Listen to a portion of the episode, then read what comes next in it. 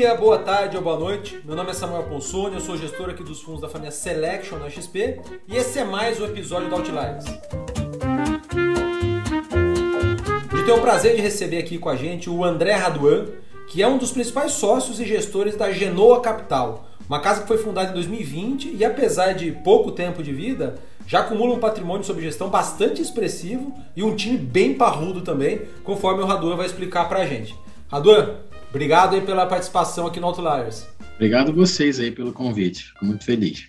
E comigo eu tenho aqui como de praxe a presença da Carol Oliveira, que é coordenadora de análise de fundos ali na plataforma da XP. Tudo bom, Carol? Boa noite, gente. Boa tarde, bom dia. Depender de quem está ouvindo, como diz o Samuel, né? Radon, é um prazer ter você aqui com a gente hoje. Espero que você goste bastante aqui do nosso episódio quando você for escutar depois lavando sua louça.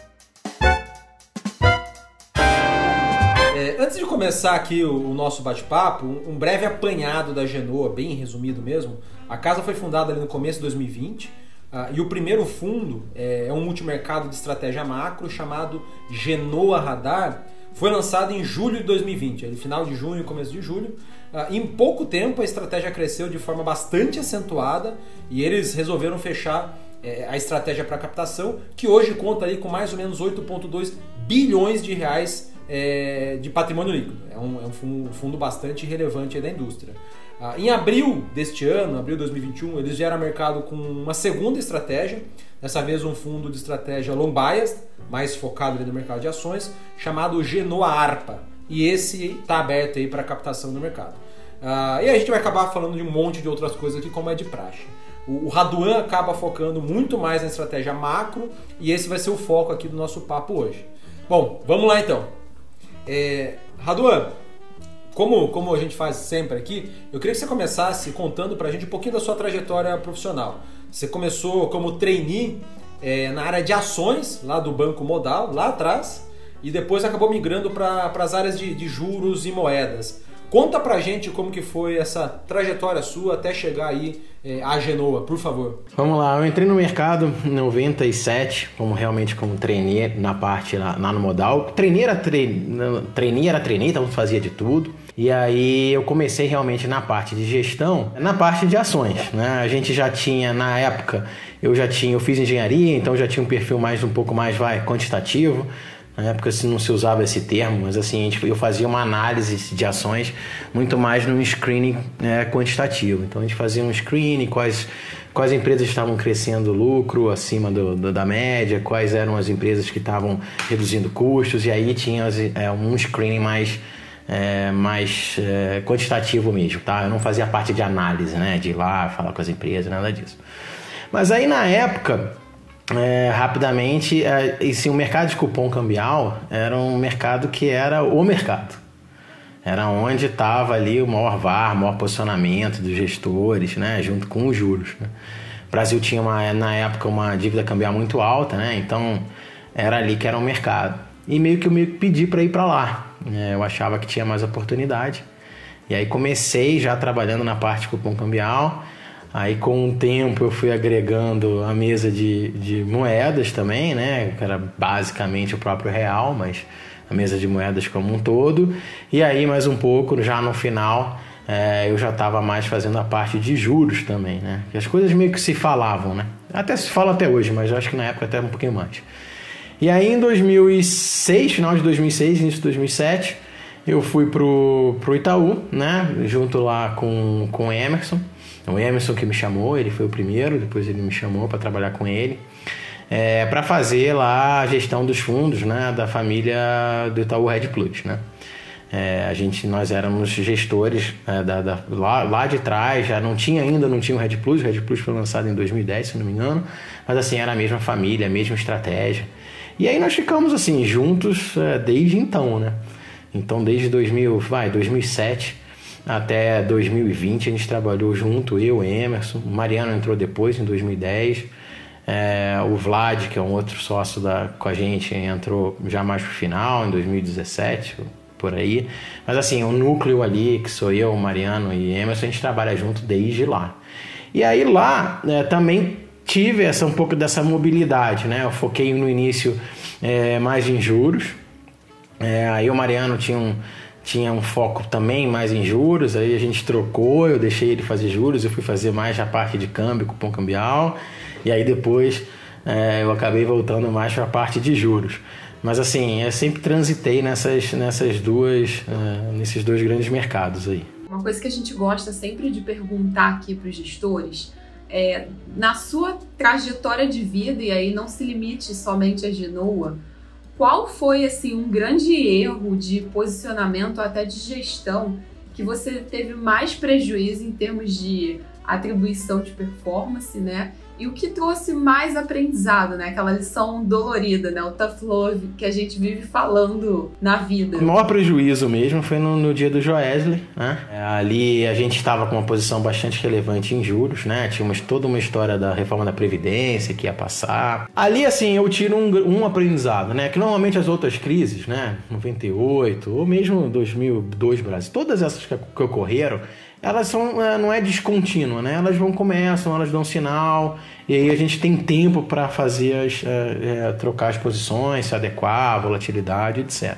Ali não teve. Então assim, eu acho que deixou naquele dia ali uma lição que era você tem que olhar assim para limitar drawdown de qualquer jeito, mesmo que seja algo que você não está vendo. Por exemplo, agora nessa parte mais de Covid, foi dando sinais. Começou na China, depois foi para não sei aonde mas lá não deu. Então, assim, você tem que estar o tempo todo né, minimizando o drawdown, com algum hedge na carteira. É, porque, assim, às vezes vem um meteoro mesmo, e esse daí eu acho que foi o grande exemplo. E, assim, coisas que eu aprendi também, assim, é, principalmente nessa questão política, tá? É, o Brasil, né, como país emergente, ele tem muita dessa volatilidade política. A gente tem muita mudança de política econômica é, e esse ruído político acaba afetando muito. Então, eu lembro, por exemplo, na eleição de 2014, é, o mercado overreacted para um lado, não, vai ganhar um, vai ganhar outro. É, e a gente caiu bastante nisso também, entramos juntos nesse, nesse overreact. E aí a gente acabou. E isso eu acho que foi um aprendizado, entendeu? Tentar olhar um pouquinho mais distante, né? Olhar quais são as variáveis, como é que o entorno dessa situação política vai sair, qual é o racional por trás. Então, tentar olhar essa parte política com um pouquinho mais de distância, sem, sem muita ansiedade, vamos assim dizer.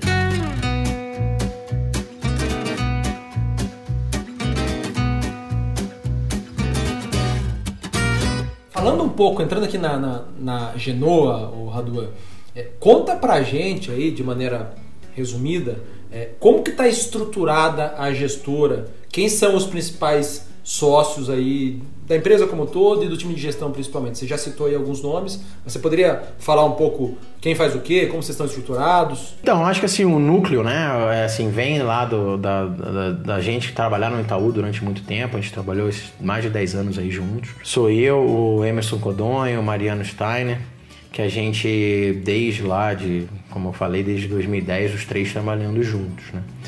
É, esse é, é, o grosso da equipe de gestão macro, né? dos principais sócios. Né? A gente também, na parte micro, é, tem o, o Vlad, é, que também trabalhou com a gente, e o único que nunca tinha trabalhado com a gente é o Lucas Cachapuz, que veio da JGP, mas também a gente já conhecia de bastante tempo, tá? É uma ácida de sócios cariocas, praticamente todos. É, então a gente mais ou menos conhece lá. E o Noel, né, é a pessoa que faz a parte toda de deixa a gente livre só para olhar a gestão, né? Então ele faz toda essa parte aí de tanto olhando back como também é, é, na parte comercial, ele que gerencia isso tudo, né? Acho que também vale citar o Igor, que é o economista-chefe, né? A gente trouxe ele do Bradesco. A gente não, nunca procurou muito assim, é, as pessoas lá, você conhece, são as pessoas mais, né, mais tranquilas, assim, vamos dizer, né? A gente não, não aparece tanto, não faz muita reportagem em jornal, é, a gente gosta de ficar sentado lá, meio que trabalhando, então a gente procurou um economista que voltasse mesmo, mais para isso mesmo. Então esse aí eu acho que eu diria que é o núcleo, eu acho que assim, e assim, veio natural, porque assim, a gente trabalhou muito tempo junto, a gente já sabia o que a gente queria, as posições que a gente queria fazer, é, então isso aí veio meio natural. Nessa parte macro, a gente trabalha é, bastante em conjunto, né, os três. O Emerson olha mais a parte de moedas, é, eu foco mais na parte de juros. E o Mariano faz mais ou menos os dois na parte de Latam. Mas assim, está.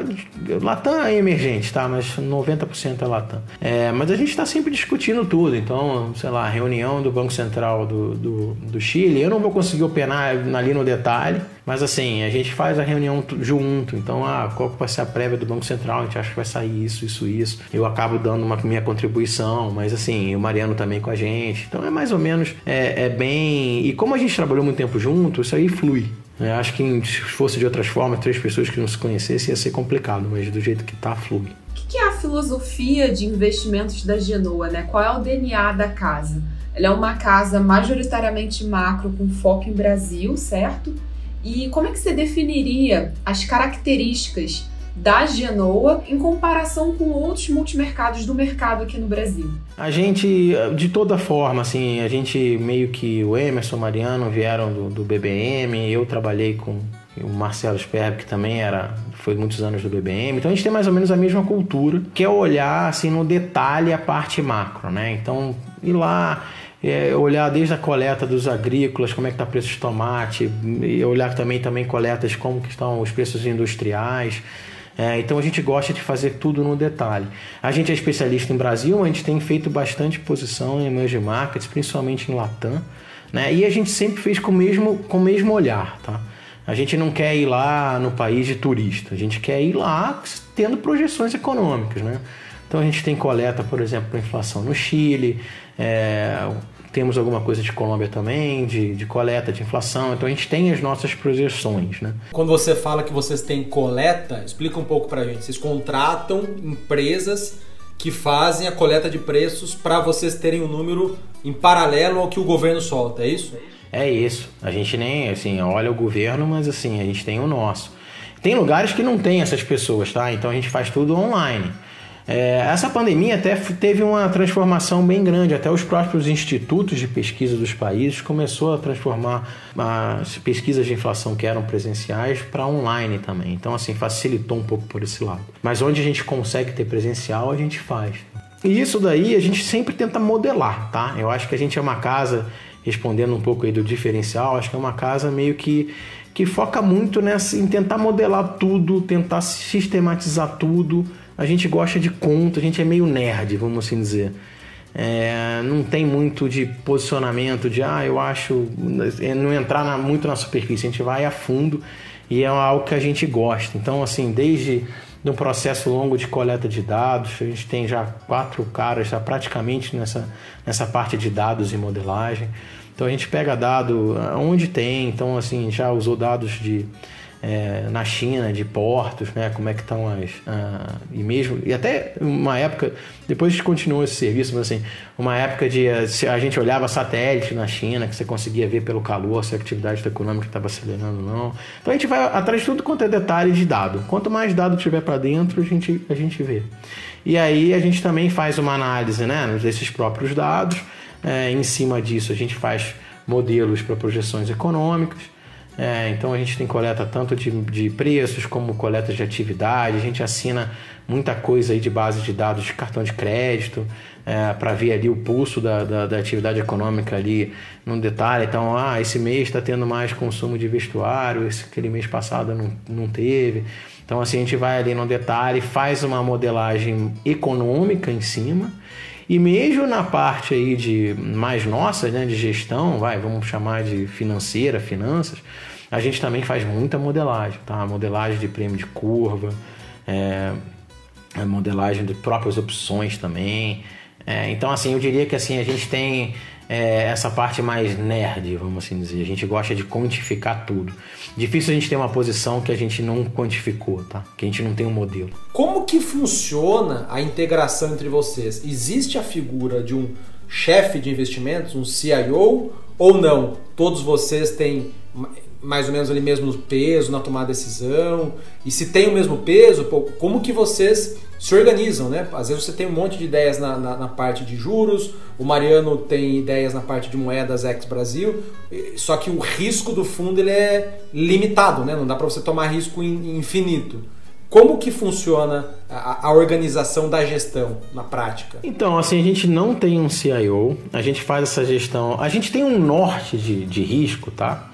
Então, mais ou menos 70%, 70% do risco é Brasil. Na parte macro, né, 30% está na parte de, de América de Latam e emergente. Né? Isso tudo daí vai somar 85% do risco total, tem 15% do risco que está na parte micro, mas isso é bem norte mesmo, tá?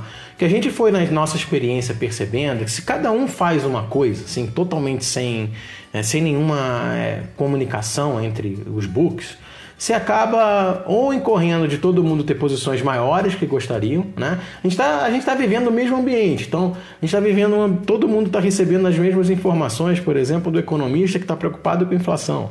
Então, assim, se cada um tem seu book, a tendência é você ter um risco muito grande, muito concentrado é, em mercado de inflação. Então, a gente foi percebendo que, assim, ter books isolados levavam a erros de, de gestão na parte de risco, né? Só traduzindo um pouco aqui, book isolado é estratégias isoladas, né? Mercados isolados. É, se eu tivesse liberdade de operar todos os mercados, por exemplo, e ninguém e, e só olhasse para o meu ali, eu quero ganhar dinheiro nisso aqui, não estou muito preocupado com o resto, é, você acaba tomando risco de maneira é, errada. Da mesma forma, por exemplo, é, você botar lá uma pessoa para ficar olhando só cupom cambial, que é um mercado de juros em dólar, às vezes não tem oportunidade.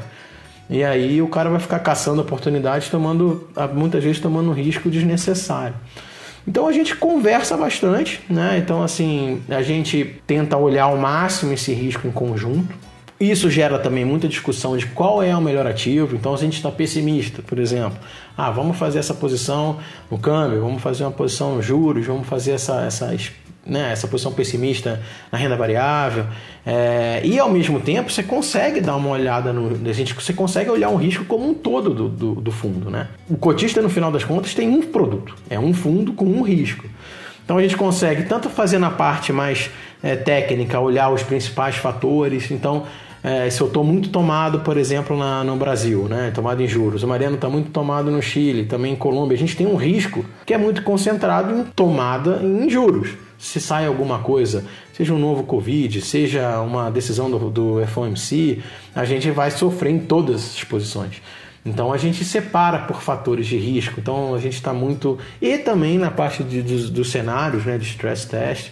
E aí a gente consegue alocar né, assim, melhor o risco. Né? Então, pô, já aconteceu algumas vezes, né, falando uma parte prática, desse esse exemplo. A gente está muito é tomado em juros numa véspera de uma reunião, vai, da semana anterior da reunião do, do, do Banco Central Americano, e a gente chegar e ter que escolher, falar, ó, a gente está com muita exposição, né? Se tiver um evento negativo ali. Então, onde a gente tem mais confiança? Ah, não, tem uma confiança muito grande no Chile. Então, beleza, a gente vai reduzir a posição aqui de Brasil.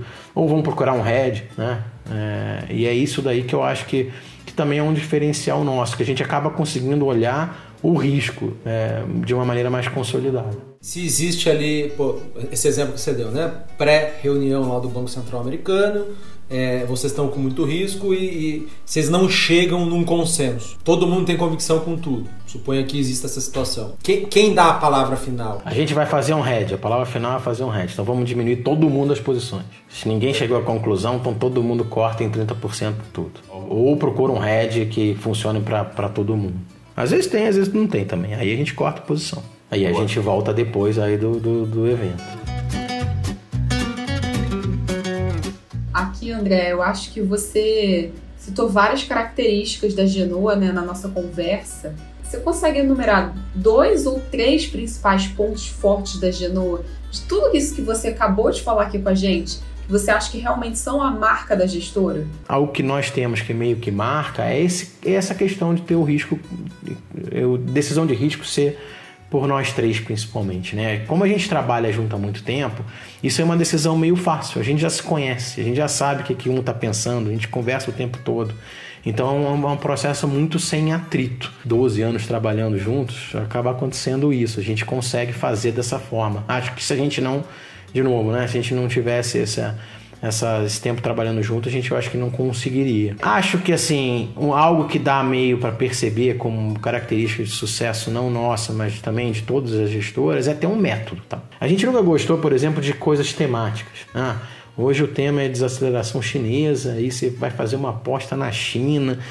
Assim, não, vamos ter um método, nosso método é um método bastante rígido, eu diria então a gente vai analisar a China, vai ver qual que é o impacto dessa desaceleração econômica é no Brasil. Ela vai afetar o que? Preços de commodities, vai cair minério de ferro, como que isso afeta o fluxo cambial. Então é sempre afunilando para terminar em variáveis que são inflação, atividade, é, fluxo de câmbio, balanço de pagamentos. Então esse método rígido que a gente sempre teve, tá? E a gente nunca mudou. É, e a gente, a gente, eu também vejo, já vi bastante é, erros em assets, vai, assets até que terminaram, que mudavam. Uma hora estavam olhando de um jeito, outra hora tinha um outro modelo, daqui a pouco mudava o modelo de remuneração.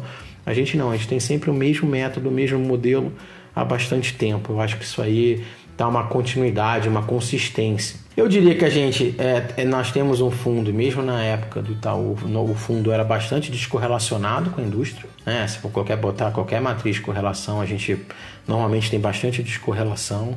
Eu acho que isso vem é, do fato da gente também olhar essa, esse risco como um todo, que se a gente acaba fazendo bastante operações vai cruzadas, que a gente chama.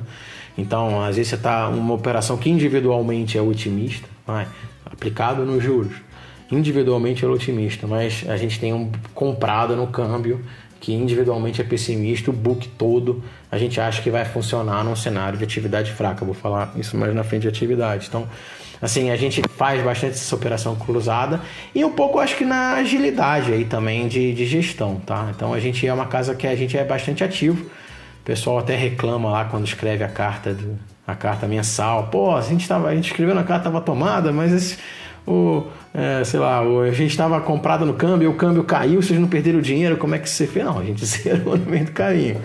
É, então a gente tem uma gestão bastante ativa que eu acho que acaba também descorrelacionando aí com o resto do mercado.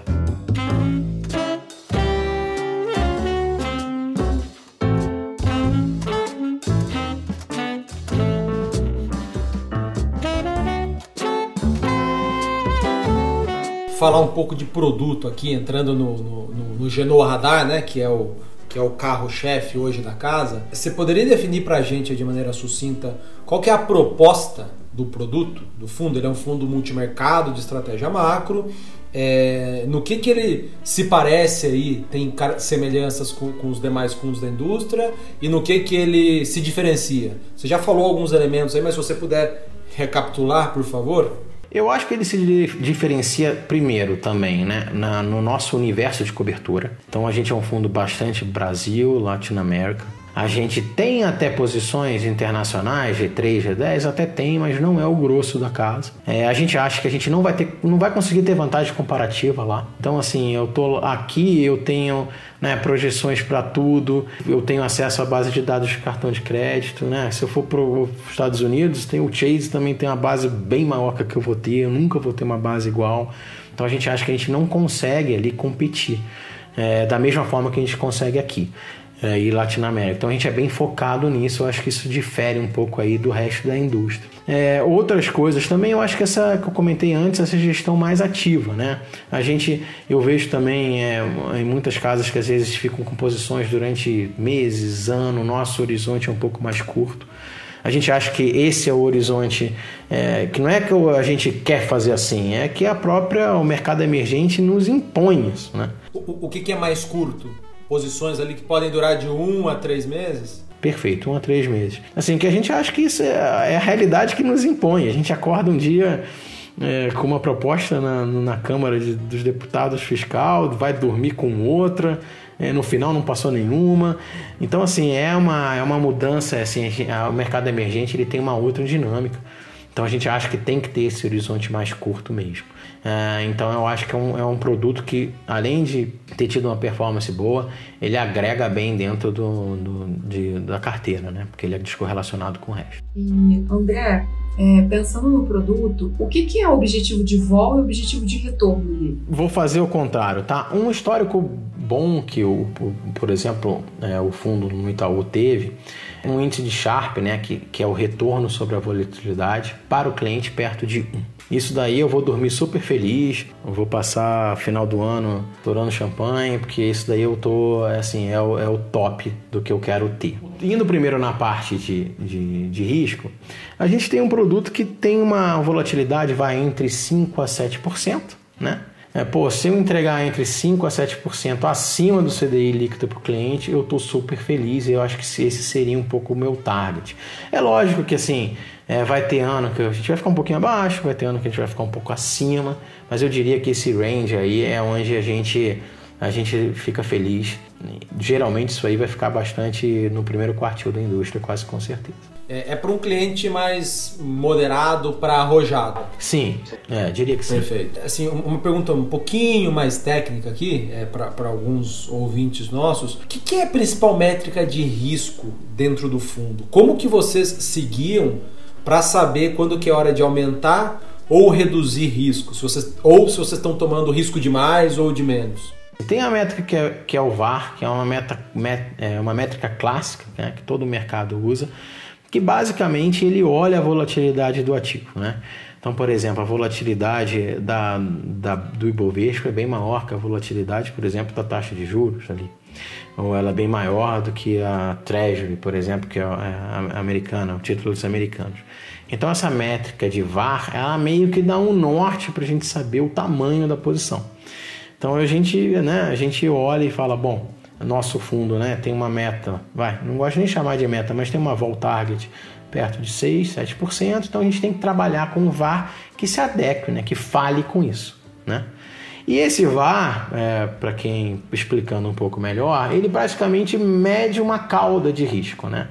Ele vai lá e vai falar assim: ó, você tem uma chance de 5% de chance de ter um prejuízo desse tamanho aqui.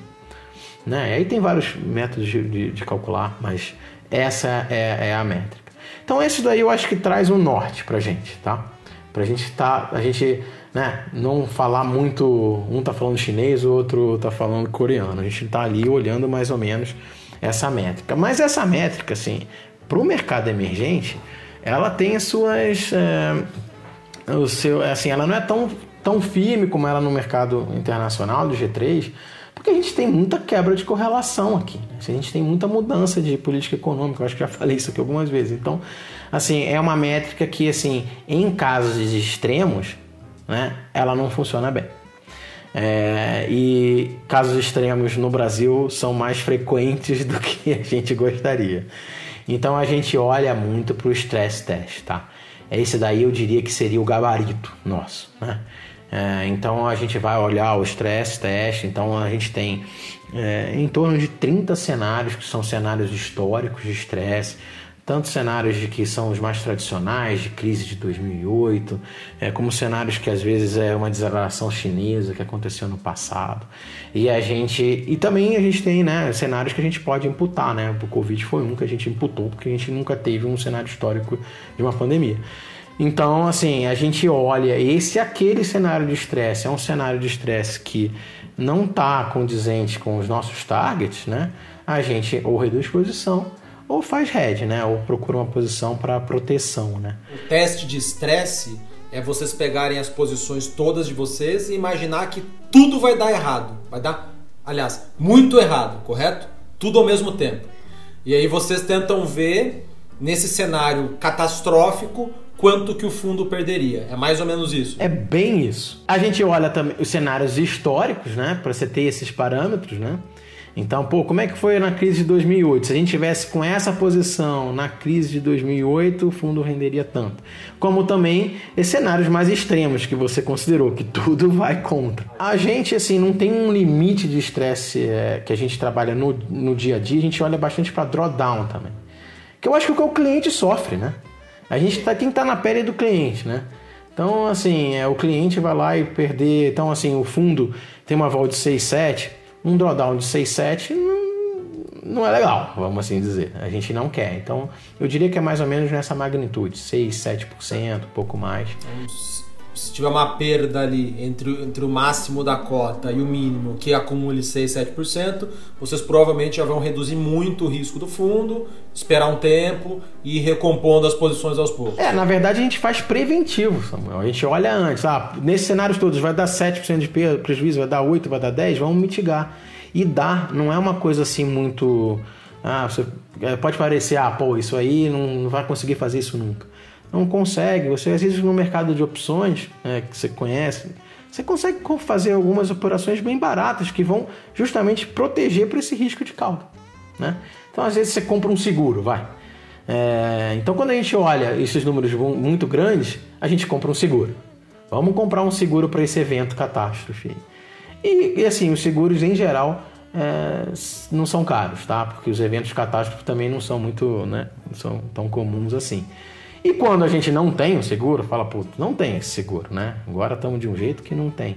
Aí a gente reduz a posição. Então a gente já faz isso antes, antes de, e foi um dos aqueles voltando lá no início, um dos aprendizados lá da crise do, da, da questão do Joesley.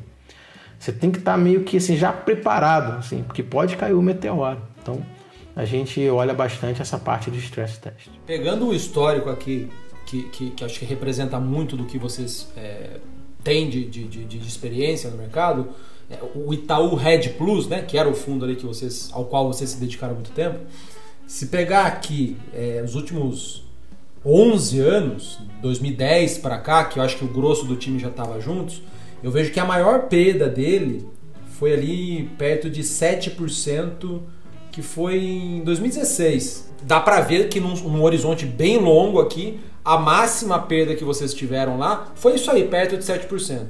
É, é de se esperar que daqui na Genoa tenha mais ou menos o mesmo perfil. Exa é, eu acho que você colocou uma frase certa. A gente, obviamente, assim, o histórico do Red Plus é do Red Plus. Não são as mesmas pessoas trabalhando lá o tempo todo, né? Nós éramos os gestores, mas tinham outras pessoas. Mas a gente meio que repete a filosofia. A gente quer ter a mesma filosofia. É, então essa é a filosofia que a gente a gente está buscando é, minimizar os drawdown. O 7 eu já, eu já hoje já me incomodo, já não, não aceito, já olho antes e a gente já vai fazer uma posição para defender isso, comprar algum seguro.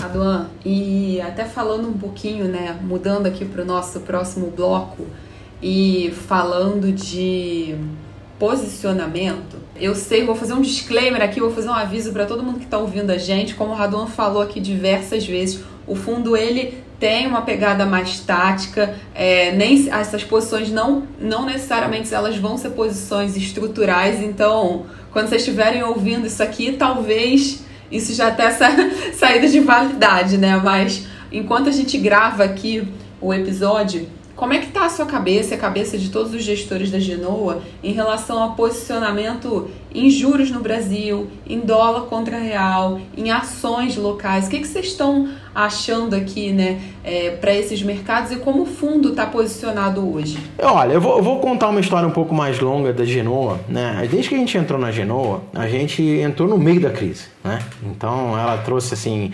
é, oportunidade a gente refazer os modelos todos, né? Em um outro cenário totalmente diferente do que a gente estava acostumado.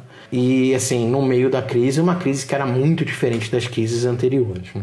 As crises anteriores, normalmente clássicas econômicas, elas vêm de um fim de um ciclo econômico, de um excesso, é, muita gente chama de bolha, vai, vamos assim dizer. Então teve uma, por exemplo, uma bolha no mercado acionário lá do Nasdaq lá atrás, em 2000. A gente teve uma bolha mais recente no mercado de, de housing, né, de casas nos Estados Unidos em, em 2008. Então, assim, são crises que normalmente começam, é, elas vêm por conta desses excessos, essas bolhas vai, são furadas, e ao mesmo tempo você tem uma grande contração de atividade econômica, e ao mesmo tempo as pessoas se empobrecem bastante. Né? É, elas perdem o valor dos ativos dela, normalmente cai bastante. Né? Então, o cara em 2008 perde o emprego, né? porque tem uma crise, e ao mesmo tempo o valor da casa dele, que ele achou que valia um milhão, vale 500 mil. Então assim, ele fica pobre muito rápido. Essa crise, a gente sempre teve análise que era uma crise diferente. Era uma crise que vinha, é, uma crise sanitária, então ela aconteceu por conta né, da pandemia, deixou as pessoas em casa, né? E até a própria resposta de política dos principais governos, que eu acho que até tiveram aprendizado em 2008, vieram bem rápido, né? E vieram bem rápido, principalmente na parte fiscal. Ela teve na monetária também, né? Caíram os juros, né? Os juros é, colapsaram para muito perto de zero nas, em todas as economias. É, mas também a gente teve bastante estímulo fiscal. Que, assim, o, o mais clássico, mais tradicional foi o, o cheque, né? Os vouchers que foram dados aí no mundo inteiro para a pessoa poder ficar em casa e não, né? E conseguir se sustentar. Então a gente imaginava que, ó, quando acabar essa crise, que é uma crise sanitária, você não tem grandes é, é, imbalances, né? Você não tem grandes coisas acontecendo na economia que ela não consiga recuperar depois.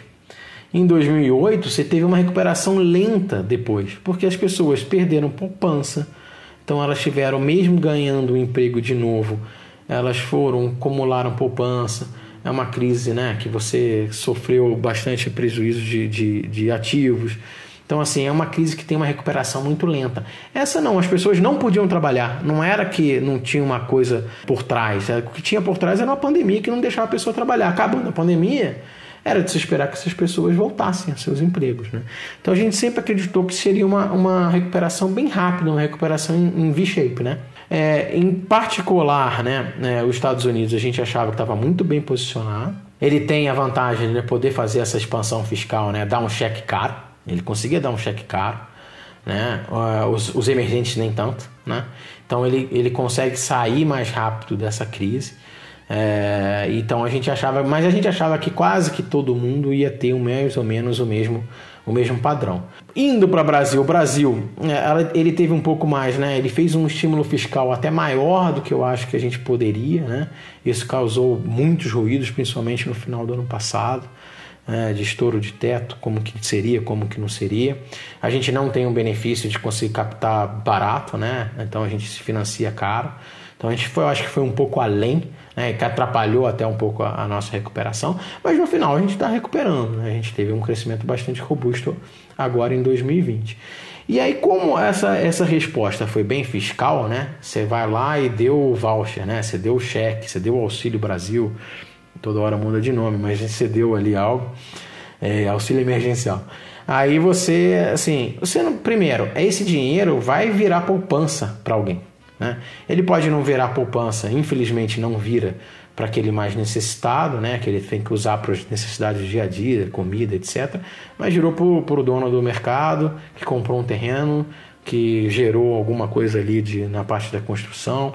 Então esse dinheiro ficou, né? Então a poupança ficou elevada. Essa poupança caminha para o topo da pirâmide, ou seja, ela não vai ser tão consumida, mas virou ali uma poupança que efetivamente está pronta para ser gasta, vai, vamos assim dizer. E a gente sabe, né, que em todas as democracias, assim, é muito difícil retirar estímulo fiscal. Normalmente esse estímulo fiscal fica até por mais tempo do que seria o necessário, né? É, gente, no Brasil a gente vê algumas prorrogações aí do auxílio emergencial que talvez pudessem ser em menor valor, é, em duração mais curta. Não estou querendo nem entrar no detalhe de que assim, eu sei que as pessoas têm muitas pessoas passando necessidade, mas assim há um, uma tendência pelos próprios países democráticos em acabarem tendo mais dificuldade de tirar esses estímulos fiscais. Né? É, e aí acabar para quem? Para os bancos centrais, né, que tem um estímulo monetário, fazer o trabalho sujo, vamos assim dizer, de desaquecer a economia quando essa economia chegasse já de novo perto, né, numa taxa de desemprego baixa, o que a gente chama de pleno emprego, ou com PIB bastante elevado, né, que acabasse assim a, o, o hiato, né, a ociosidade, né. É, então a gente sempre teve uma visão que era uma visão mais tomada em juros. A gente achava que os bancos centrais teriam que fazer esse trabalho porque a própria, a própria economia ia estar aquecida. Né? E junto com essa, essa, essa aumento da atividade econômica, surgiu também, que aí eu acho que foi um aprendizado para todo mundo, esses diversos bottlenecks, né, que a gente chama, né? esses problemas de cadeia. Né? Então a gente tem uma, uma cadeia econômica muito interligada hoje. O chip sai lá da Malásia, que vai passar para fazer o carro no, no, Japão, que vai ser exportado para os Estados Unidos. Então assim a gente viu aí que tiveram problemas nessas cadeias e a gente teve aí uma, um problema de oferta também, principalmente em bens industriais, que eram justamente aqueles bens que justamente o que foi mais consumido durante a pandemia. Então, assim, ao mesmo tempo as pessoas ficaram em casa, então trocaram, vai, eletrodoméstico, alguma coisa do gênero, compraram um carro novo, é, e ao mesmo tempo que estava faltando peça para essas coisas, né? Então a inflação foi muito elevada. Tem um componente de demanda, é, porque eu acho que a demanda também foi a principal causadora disso. As economias, de novo, estavam com muito estímulo, muito estímulo fiscal, muito estímulo monetário, então o consumo foi muito rápido e ainda tinha, ainda tem, né? Esses problemas de, de, de cadeia e da cadeia. Então a gente acredita até hoje assim que alguns pa os países vão ter que fazer essa normalização de juros. Tem países que já fizeram, já foram para uma taxa de juros restritiva, ou seja, é aquela taxa de juros que vai fazer a economia desaquecer. Acho que o Brasil é um caso, tá? É, tudo leva a que a gente vai chegar em taxas de juros perto de 12, talvez até mais altas. Né? Então, e 12 é, desaquece a economia. A gente, é, é, a gente vai ver um desaquecimento da economia, as pessoas, o crédito diminui, as pessoas tendem a não comprar tantas coisas. Né? É, e, mas tem países que também que ainda não fizeram todo esse trabalho. Falando um pouco de Estados Unidos, os Estados Unidos têm um pouco do benefício de conseguir acomodar parte dessa inflação. Então a inflação é muito alta, mas calma, tá? Que a parte de industriais vai voltar à medida que a gente conseguir produzir carro, o preço de carro vai cair. Os países emergentes já não têm tanto esse benefício, porque a gente vive sempre, sempre viveu uma memória inflacionária, vamos assim dizer, bastante elevada contamina as expectativas mais médio e longo prazo. Então, os bancos centrais emergentes acabam tendo que se fazer o trabalho mais rápido e de uma maneira mais agressiva. Tá? Então, assim, posicionamento que a gente acha, mas assim, os Estados Unidos a gente acha que vai efetivamente vai ter que fazer, tá? É, tem parte disso já está no preço, já todo mundo já tem alta de juros já para 2022. Hoje já se discute, né, que, é o tapering, né, aquela parte lá das compras de títulos públicos pelo Banco Central Americano vai ter que ser reduzida. É, então a gente acha que como um todo vai ter um aperto de juros né, no mundo. É, e aí o que, que, isso significa? Né? E por que, que ele tem esse aperto? Porque assim, não tem mais tanto slack na economia, não tem mais tanta parte ociosa na economia. Então a indústria está tá trabalhando é, acima da capacidade dela. É, e o próprio emprego, principalmente nos Estados Unidos, está chegando muito perto do que a gente chama de pleno emprego. Né? Então, assim, não tem muito indústria para produzir mais e não tem tantas pessoas assim para serem contratadas. Né? Então, o Banco Central vai ter que fazer esse trabalho e esse trabalho vai desaquecer a economia lá no futuro. Né? Então, a gente procura, né, dentro dos diversos, dos, dos nossos, né, dos nossos ativos de escolha, que é Brasil, Latam posições mais tomadas em países né, que estão ainda, que a gente acha que ainda está atrasado nesse ciclo, né? posições que refletem um pouco de dólar forte, né? porque a gente acha que os Estados Unidos vai acabar retirando estímulo global, isso em geral é prejudicial para as, para as economias emergentes. Ainda posso acrescentar que a China tem dado sinais é, constantes de desaceleração econômica e sem grandes reações é, é, do, do, do, governo, vai, vamos assim dizer, Banco Central e, e, e, governo. Então, assim, há um desaquecimento chinês junto com um provável aperto monetário nos Estados Unidos. Então, assim, a gente acha que é um ambiente mais adverso para os mercados emergentes. Pegando o gancho com você vai falar de Brasil agora, é, o que, que, na prática o investidor te, teria que ficar preocupado caso essa inflação lá nos Estados Unidos seja mais resiliente de fato? Eu diria que a gente acha mais do que a média do mercado que ela é mais persistente, a inflação. A gente acha que essa inflação vem mais em função de uma demanda muito aquecida, em função de estímulos muito grandes que foram feitos no passado. Nos Estados Unidos tem uma relação bem é, de longo prazo, que é quanto que você tem de riqueza, wealth, e quanto você tem de poupança. Se as pessoas se sentem mais pobres, elas aumentam a sua poupança, elas não gastam tanto o seu salário. Se as pessoas se sentem muito ricas, elas se sentem mais confortáveis de gastar, tá? Essa relação está é, tá totalmente fora do gráfico desde a pandemia. Porque as pessoas, apesar de terem né, temporariamente perdido o emprego, elas tiveram um cheque do governo. Então, elas assim, e de novo, às vezes não fica, esse cheque não, não gera poupança para aquela pessoa, para aquele indivíduo, mas aquele dinheiro está na economia. Ele vira poupança privada em algum lugar. Né? O easy monetário também foi muito grande, então as empresas conseguiram desalavancar, desalavancar bastante. Então é um cenário que a gente tem uma poupança elevada, uma dívida baixa, então a gente está pronto para gastar, vamos assim dizer.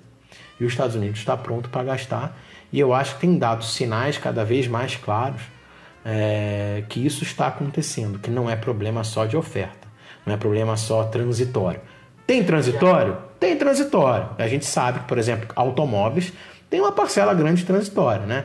A gente viu aí que tem problema de, de, de chip. Agora, o número é, de vendas de automóveis em absoluto aumentou no mundo. Então, assim, é, a gente tem um aumento de demanda. Né? A gente tem um aumento de demanda antes de tudo. Quando ele vem junto com o problema de oferta, aí os preços disparam. Quando a oferta normalizar um pouco, né? É, a demanda ali, quando a oferta normalizar um pouco, a gente vai ver esses preços cedendo um pouco. Esse é o caráter transitório. Mas assim, desemprego está muito baixo. Então, assim, o cara não vai, vai parar de consumir automóvel, vai consumir serviço. Vai sair, vai jantar, é, vai fazer entretenimento, vai fazer viagem. Então a gente acha que ela é mais persistente do que a maioria do mercado acha. E aí isso resulta no Banco Central Americano tendo que subir os juros de uma maneira um pouco mais agressiva. É isso? Ou subir juros ou diminuir essas compras de ativo. É, vamos ficar no subjuro. Acho que vai ter que subir juros de uma maneira mais agressiva. E, aí, e o que, é o impacto disso lá fora? É, bolsas caem e, e, e, aí você fala. E aí Brasil, emergentes como são impactados. É isso ou é outra coisa? É isso. Na parte internacional de bolsa é um pouco mais complexa. É porque a gente está tendo esse aperto monetário nos Estados Unidos, mas ainda a gente tem situações né, de lucros de, de e de desalavancagem muito grande das empresas, tá? Então as empresas estão muito saudáveis. Né? Quando a gente pega em Brasil, aí eu acho que fica mais óbvio. Né? Então a gente entrando já em Brasil, a gente tem aqui uma taxa de juros que está indo perto de 12 a 12,5. Essa taxa de juros é contracionista.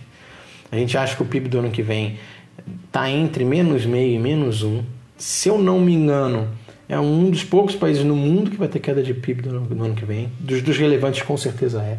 É, então a gente está vendo uma desaceleração econômica mais rápida e a gente não tem esse superaquecimento. O nosso mercado de trabalho não está. A gente está com um, desemprego ainda bastante elevado. É, então aqui me parece que é mais claro esse posicionamento de o PIB cair e isso ser ruim para a renda variável, para as ações. Né? É, você tem ao mesmo tempo uma taxa de juros que é o custo de oportunidade bastante elevado e você tem um PIB caindo. Então a gente vai ver né, a parte das empresas, os lucros piorando, e a gente vai ver uma migração que já está ocorrendo da, do, do, do, próprio de, de renda variável para renda fixa. Né? É difícil bater 12, 13% ao ano. Né? São poucas as empresas que vão bater.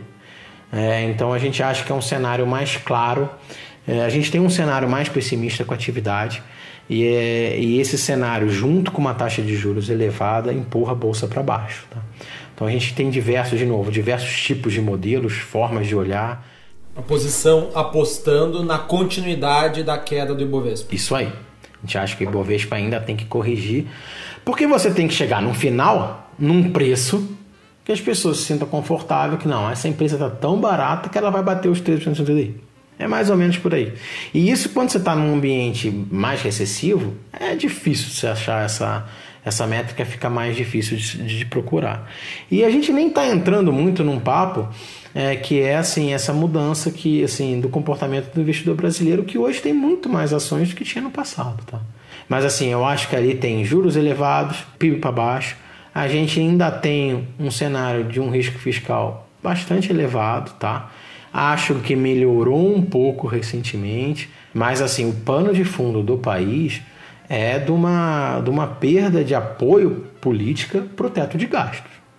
Né? O teto de gastos foi furado com uma certa facilidade lá em 2000 e em 2020 tinha que ser mesmo, né? Ali no auge da pandemia tinha que ser, mas você vê que assim ele, ele é furado um pouco é, com mais facilidade. E, e, assim, não dá nem para a gente. A gente obviamente vai fazer críticas que o governo gasta demais, etc, etc. Mas se você pensar num mindset político, assim, é muito difícil no meio de uma pandemia, você saindo de uma pandemia, fazer justamente essa. não renovar o voucher. É, então, assim, é difícil nas democracias esse aperto fiscal. E o teto de gastos, ele é criado né, para você ter em momentos positivos econômicos, né, você não gastar. Ele fala o seguinte, ó, você só vai gastar limitado a esse teto. Então, mesmo que você tenha uma arrecadação muito boa, você não pode gastar, tá? Mas olha o ambiente que a gente vive hoje. A gente tem tido uma arrecadação muito boa. Só que num ambiente econômico ainda não muito bom. As pessoas não estão empregadas. Normalmente a arrecadação é muito boa quando está um boom econômico. Agora não está. E aí você tem que chegar para um congresso democrático e chegar e falar: olha, nós não podemos gastar esse dinheiro extra que a gente está ganhando de arrecadação. O problema é assim que isso que isso dá é que assim, você tem um cenário fiscal bem mais adverso. O Brasil não saiu de uma dívida PIB baixa, saímos de uma dívida PIB alta no período pré-pandemia. Nós temos a maior, segunda maior dívida PIB dos, dos emergentes. Então, assim, a gente tem que, infelizmente, cortar gastos.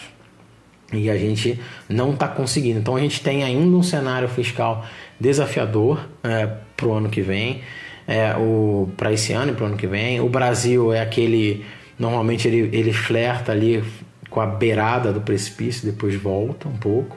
Mas de tanto ir na beirada ali, os investidores já uma hora fala, pô, uma hora esse cara vai cair.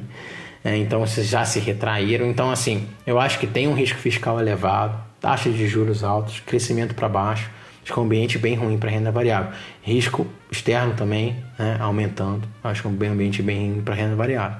Na parte de câmbio, a gente também acha que por conta desse, desse cenário mais adverso global e, e aperto de juros, né, a gente também acredita numa dinâmica mais de dólar forte. Agora, vamos pegar as principais variáveis, aí eu vou compor um pouco o book. O que, que o câmbio normalmente reage? Ele reage a crescimento econômico, né? Um país normalmente que tem pouco crescimento econômico não tem muita entrada de capital. Esse país que não tem entrada de capital, normalmente a, a moeda vai mal, né? Mas ele também reage à taxa de juros. Se a gente tem muita taxa de juros, é, fica bom, é, o chamado carry trade, né? Fica melhor para o investidor estrangeiro vir e investir no Brasil, não na parte de ações, mas na parte de, é, de, de renda fixa, né? Então, assim, quando na bolsa essas duas. E, e, e, a variável fiscal que também atrapalha. Mas enquanto na renda variável essas duas variáveis, né, que é juros e crescimento, estão para o mesmo lado, na, nas moeda, na moeda não. Os juros altos auxilia a moeda, ajuda o BRL, ajuda o real, e a, mais a parte de crescimento atrapalha. A gente ainda tem posições menores compradas em dólar contra o BRL, porque a gente acha que nessa soma é, essa piora de crescimento mais esse fiscal ainda problemático é, superam a parte positiva dos juros. Tá? Na parte de juros, a gente está bem neutro. Tá? A gente acha que, por exemplo, a gente é tomado né, na, na, em juros em Chile, um pouco tomado em Colômbia, porque a gente acha que o Banco Central lá ainda tem que levar mais para o restritivo. O Banco Central aqui já levou para o restritivo. É, e à medida que a gente vai avançando dentro do ano calendário, né, e a gente acredita que a gente vai ter esse PIB negativo para o ano que vem, a gente começa a achar que não tem mais tanta necessidade de ficar com esses juros restritivos por, por tanto tempo. Então a gente tem até uma posição pequena aplicada aí do miolo para frente na parte de juros. Traduz para a gente, miolo para frente é vencimentos entre quais anos? 25, 27. Entre janeiro 25 e janeiro 27, vocês estão apostando que, que os juros futuros vão cair, é isso? Vão cair. Mas aí percebe, tá? Assim, ah, essa individualmente é uma aposta otimista, tá? Ou não, né? Você pode apostar que o crescimento vai ser tão pífio, tão ruim, que o Banco Central vai ter que cortar juros de novo, né? Você, você fez a explicação antes de eu fazer. Sim, em teoria, ela normalmente tem uma correlação com o otimismo de mercado, tá? Me... Só que, por exemplo, no câmbio, não. É, a gente está com posições que são mais pessimistas. Na renda variável também. Mas o que, que elas têm todas em comum? Você matou a charada. É uma aposta num crescimento mais baixo. E de certa forma, vai o risco fiscal, vamos supor que você é leve, a gente vai ganhar na posição de câmbio, vai perder um pouco na posição de juros. A gente acha que à medida que o tempo vai passando, vai ficando mais claro que a atividade econômica vai cair e a gente vai acabar ganhando nas duas, vai ou ganhando numa, perdendo um pouco na outra. Então, assim, é essa história que eu acho que, que é um pouco do nosso diferencial, que a gente consegue olhar esse book como um todo.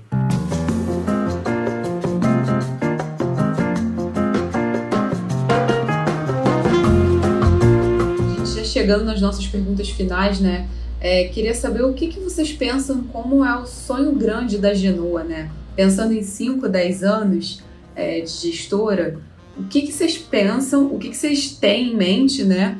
E o que, que vocês querem desenvolver de novas áreas, se querem também desenvolver essas novas áreas, e possivelmente até uma operação fora do Brasil. Então, conta nos seus sonhos quando você está lavando louça, tomando banho na academia, o que, que é o sonho grande da Genoa? Assim, eu acho que a Genoa, ela sempre vai se posicionar como uma casa de especialidade, tá? A gente não, não se vê é, numa, nesse sonho grande, não é um sonho grande de global, de fazer Estados Unidos. Eu acho que se eu conseguir melhorar o que a gente faz no Brasil, continuar melhorar o que a gente faz nos mercados emergentes, é o meu sonho. Meu sonho também é entregar um resultado similar com o que a gente conseguiu no passado, né? No passado um pouco no Itaú, que não era todo nosso, mas também agora na Genoa.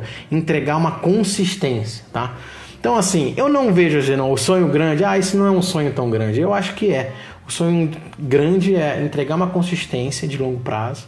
O sonho grande é agregar esses novos países ou novos ativos, mas dentro de uma, de uma, uma lógica bem especialista, tá?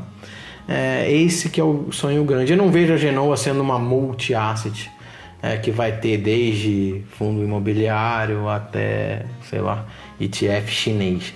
Eu acho que a gente nunca vai ser, não vai tá, a gente não está nessa posição, a gente nunca vai estar tá numa posição melhor do que os que os grandes bancos fazem, que vocês fazem. Assim, eu acho que esse daí é um mercado que, que a gente nunca vai estar tá numa posição tão competitiva. Então, assim, é uma casa de especialistas, entregar um resultado bom no médio prazo, agregando aí é, esses países emergentes, alguma estratégia que pode vir de crédito, mas assim, bem especialista. Tá? O Raduan, é, é, livro, né? Todo mundo gosta de perguntar de livro. Que livro você tá Que livro marcou a sua vida? Qual é o livro mais legal que você leu? A gente tenta mudar um pouquinho aqui a pergunta é tá lendo algum livro nesse momento, sim ou não? E se tá lendo, seja lá qual for o título, Tá gostando ou tá achando chato pra caramba? Recomendaria ou não? Cara, essa é pergunta é boa, tá? É, são os livros meio. Pelo menos um deles é bem esquisito. Tá? Eu normalmente leio alguns. Eu leio mais de um livro por vez, tá?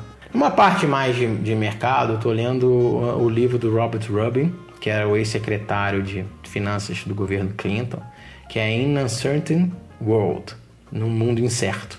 Que basicamente ele conta, né? Isso eu tô, tô, ainda tô lendo, né? Ele basicamente conta a carreira dele tanto na parte privada da Goldman Sachs, como também nessa parte do governo. E assim, algo que assim, a gente, o que eu gosto, tá? É que eu acho que o pessoal lá gosta, que assim, a gente não vive, a gente tem normalmente a gente tem noções mais determinísticas, né? Isso vai piorar, isso vai melhorar, é assim, essa no fundo, a gente vive num cenário de muitas probabilidades, né?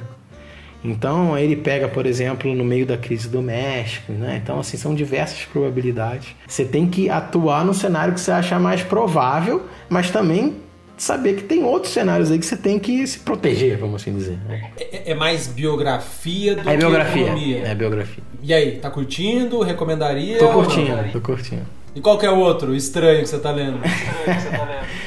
É um livro de história japonesa. Da...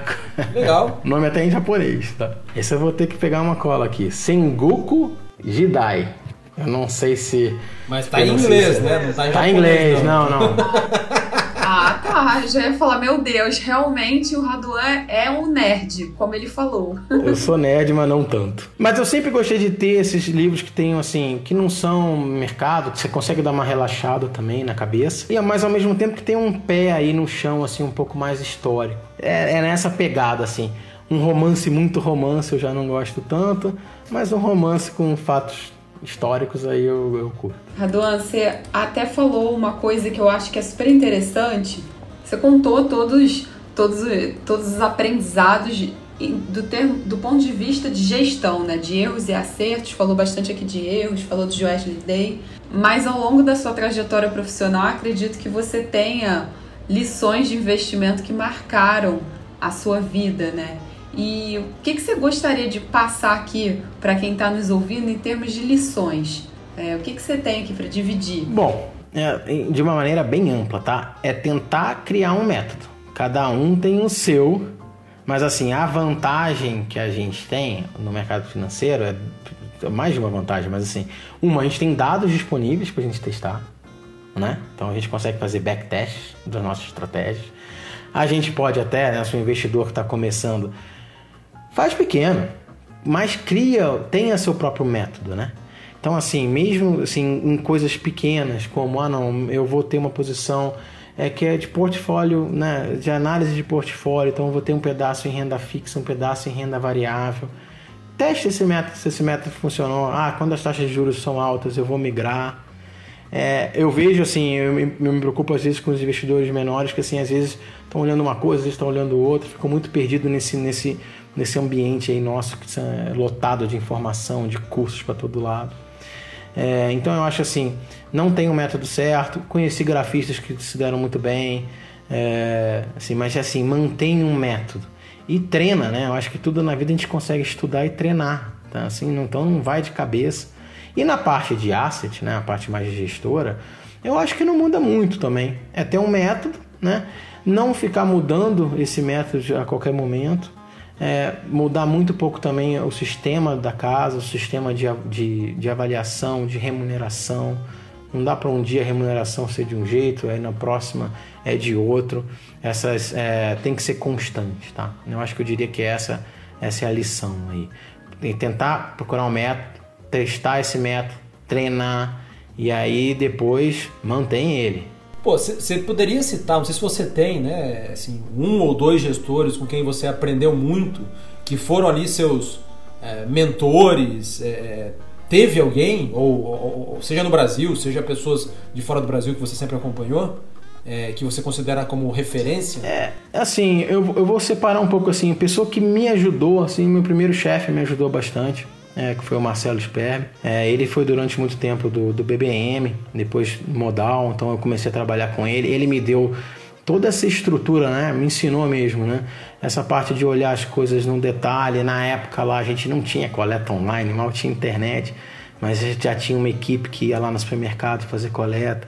Então a gente olhava tudo no detalhe, é, tentar ao máximo é, sair do que, pô, feeling é, não tem isso. Vamos tentar fazer de uma maneira bastante cartesiana aqui a nossa tomada de decisão. É, e aí eu vou falar como assim, não só gestores, né, mas assim eu acho que toda essa, essa escola é, que vem aí desde o BBM, mesmo lá fora, é, eu diria que é o Ray Dalio. É, eu, eu, sei que é meio óbvio, mas é, é um dos primeiros também que começou a investir bastante em tecnologia, para projeções, para tudo. E assim, de gestor, eu não vou dizer nem nome de gestor, vou dizer, de, posso falar de gestoras? Ah, posso dizer o nome. Assim, é, eu acho que a Capitalo é uma, é uma escola que eu gosto bastante, né? Converso com o pessoal lá, com o Carlos Fouls. Sim, eu admiro bastante, admiro bastante o projeto que eles fizeram, é, a maneira que eles estão crescendo, né?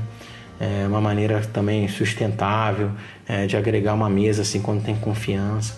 É, o pessoal da Capstone também, que eu acho que também tem bastante similaridade com o que a gente faz também, né? São três pessoas trabalharam muito tempo juntas e criaram um método e tem esse método, etc. E aí, assim, dá para pincelar pessoas que trabalharam comigo, o pessoal lá que ficou no Red Plus, a gente gosta bastante. O Caldas, o André Caldas hoje que tá lá com, com, com o pessoal da Clave. Cara, na, na prática, assim, a gente vai aprendendo meio que todo dia. Eu aprendo também com pessoas mais novas, que às vezes traz um, um horizonte que eu, não, que eu não tinha nem pensado. Sei lá, outro dia a gente estava debatendo não, que a saída de Bitcoin tem sido relevante para o fluxo brasileiro. E aí, como que medir isso, né? Como olhar? Então, assim, então a gente, é, eu acho que assim, a gente vai aprendendo com pessoas mais, mais, mais seniors que você e também as mais novas.